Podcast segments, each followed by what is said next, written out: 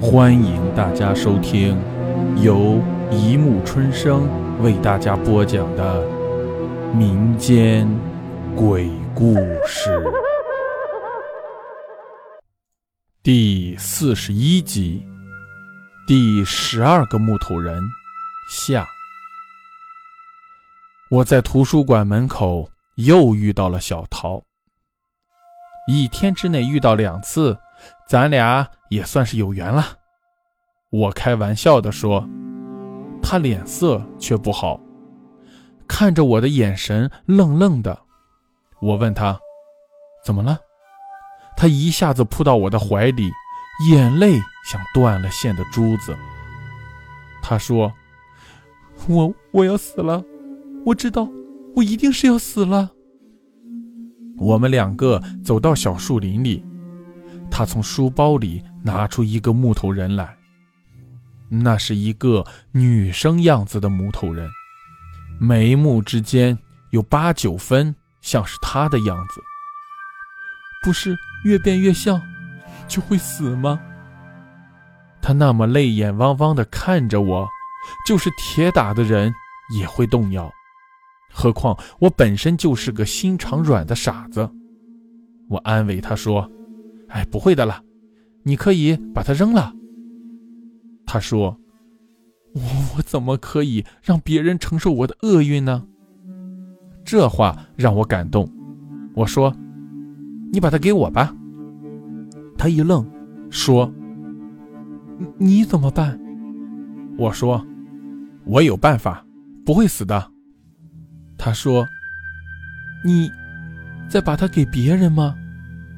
我说：“你别担心了，这十二个人里总会有一个是不死的。”他问我为什么，我就把赵老师的故事讲给他听。小桃好像放心了，他把木头人交给我，接着也让我送他回家。不过这一次刚刚道别，他就急忙上楼去了。真是个心软的姑娘。我也快点走，省得他后悔，要来自己承担这厄运。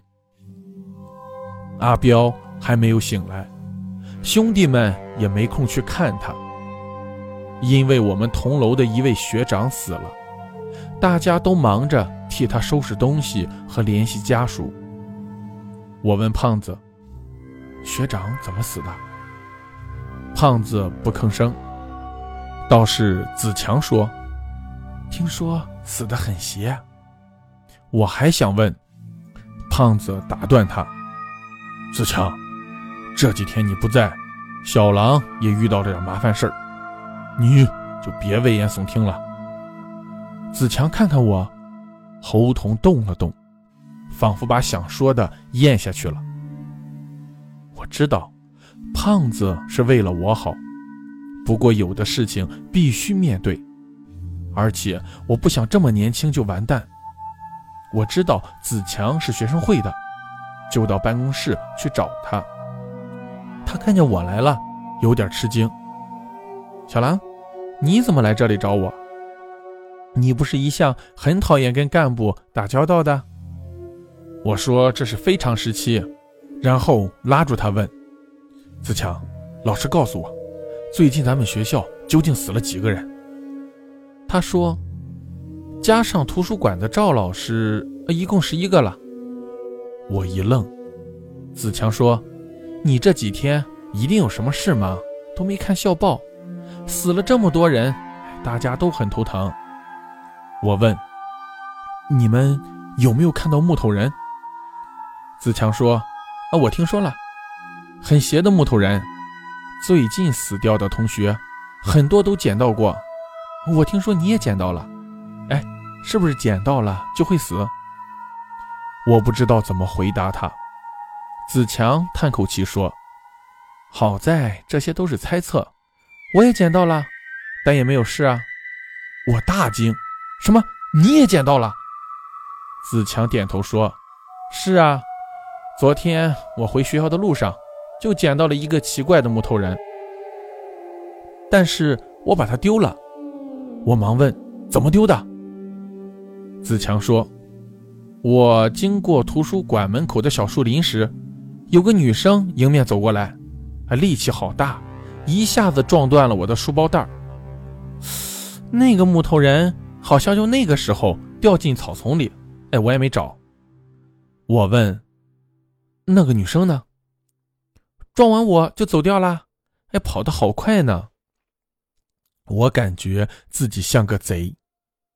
自习室的桌子上放着那两个木头人，都在诡异地嘲笑我。没错，我这个丧心病狂的家伙，正在等待着谁来捡走他们，把他们跟死亡一起带走。不过好久，同学们进进出出，没人去碰那两个木头人，好像知道他们的不一样。中午了，我不知道是安慰还是失望，隔着老远也能看见那个像我的木头人的脸越来越清晰，脸上那么怪笑越来越可怕。我在怕他，还是在怕我？这时候居然走进一个同学来，看打扮气质，应该是比我们小一届的学弟。那学弟看样子是想占个座位但是他看到了那木头人，露出吃惊的样子，伸出手去。慢着！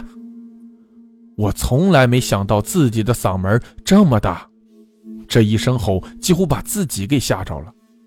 学弟更是吓得不轻。你你，我以百米冲刺的速度冲过去。把那两个木头人抱在怀里，然后友好的笑。啊，不好意思，呃，这是我的。学弟开始吃惊，后来一副同情的样子，拍拍我的肩膀。啊，我我知道了，你想开一点。我刚要点头，又摇头。他又说：“小烟的死，不是你的错。”我茫然地问他什么意思？谁是小烟？接着他就用比我更吃惊的语气道：“你不知道？那你怎么会有他的木雕像？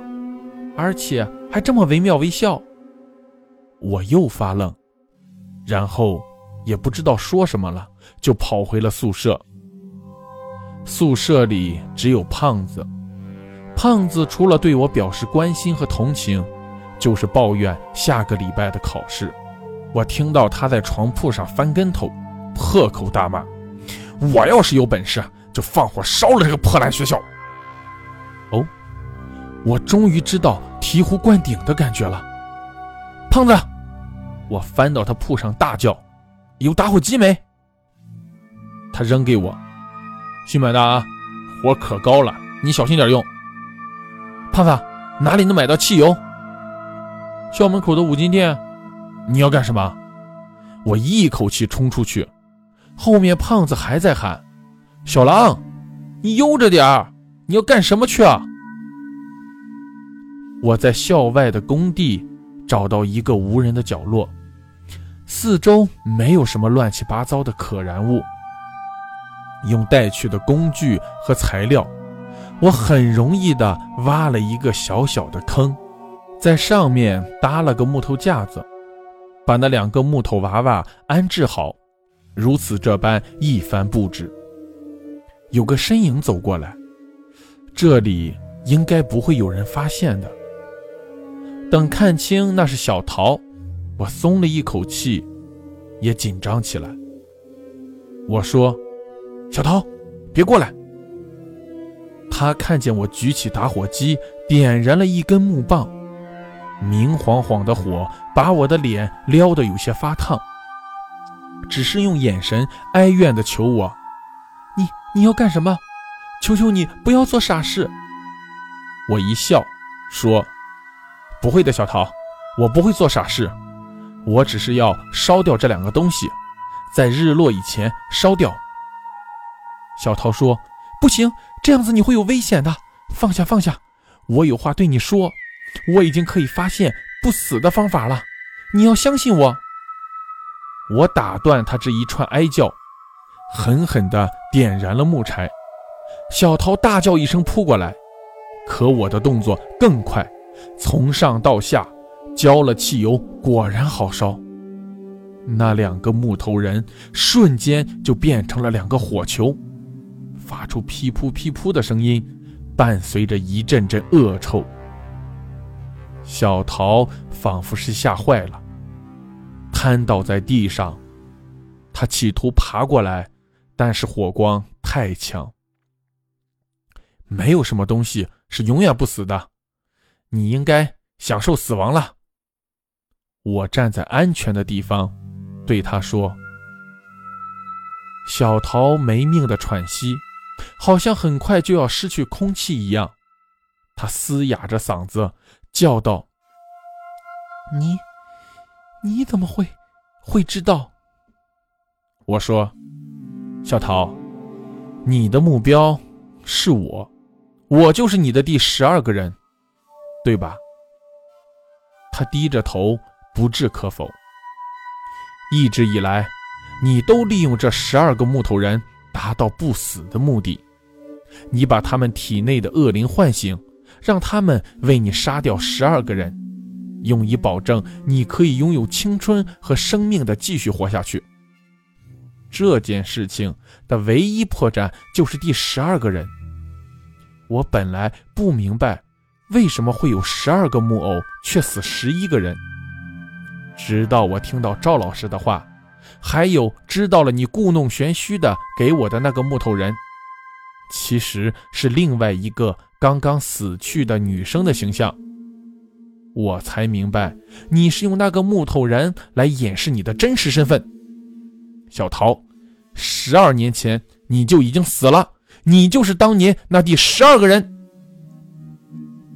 十二年前，表面上看是死了十一个人，但实际上，第十二个人也死了。他就是你现在利用的肉体的主人，那本书的作者的朋友。我想那本书的最后一页一定出现了你的名字，所以你要撕掉它。你杀了第十二个人。自己附在他的肉体里，利用他的形象和身份继续活下去。十二年后再回到这个学校，寻找下一个让你附身的替死鬼。小桃嘴动了动，低声问我是什么时候开始怀疑他的。我说：“你第一次跟我聊天就露出了马脚，你说每十二年学校就会死十一个人。”但是那个故事的前几页并没有提，所以后来我想，你既然知道这个，必然是看了我没有看的东西。最可能的，就是故事的最后一页。从那时候起，我就知道是你把最后一页撕掉了。但我没有怀疑你，因为我也不知道你究竟是为了什么撕掉的。直到又发生了这几件事。我才把你跟木头人彻底联系在一起。其实，我早该看出来，那本书既然只有三个人看过，而我和阿彪又绝不可能撕掉那最后一页，那么小桃一定就是你做的。你害怕那本书上的内容被我看到，所以在我之前找到了那本书，又想了个办法让阿彪遇到车祸。是你。撕掉了故事的第一句，塞到了阿彪手里，为的是让我误会他的意思。阿彪想要告诉我的真正意思，只有一个字：烧。他让我烧掉木头人。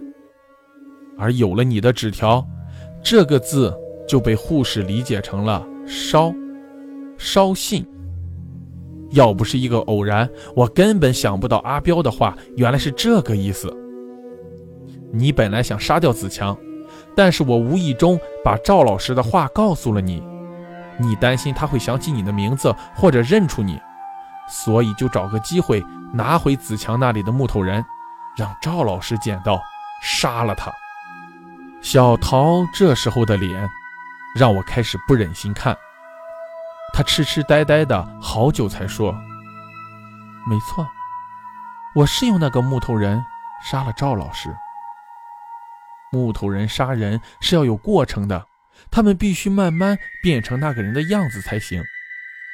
可我不能等，我怕他会破坏我的计划，所以我用了个法术，让他在一个小时之内就杀了他。不过这个法术是有代价的，那个木头人必须吸收别的木头人的法力才行。他吸收了你这个木头人的力量，所以你才死得慢些，要不然，你现在已经死掉了。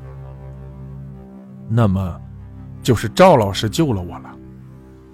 小桃的身体开始迅速的腐烂起来，可他还在说：“我本来以为我是不死的，我每隔十二年就把这样的事情重复一次，变换身份。”变换生命，不错，你本来是我选择的第十二个人，我本来也是打算用你的身体再活十二年。